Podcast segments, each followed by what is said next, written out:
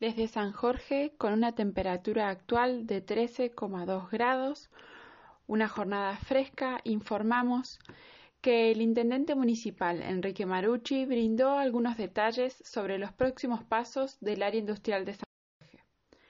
Habló sobre la última convocatoria entre las empresas que ya tienen adquiridas sus parcelas en el área industrial de aquí en más se tiene que conformar el Consejo de Administración que lo proponen los propietarios junto al municipio. Desde allí se plantean los pasos a seguir y se resuelven temas en conjunto, en mayoría y las prioridades. Se habló del cerramiento perimetral, también con la provincia para gestionar su aporte, las medidas de seguridad, la vigilancia, la administración de ingresos. Hay empresas de la región interesadas en la compra de lotes y otras que ya tienen incorporado su espacio y consultaron para ampliarse dentro del área. Informó Antonella Virolo para Radio M.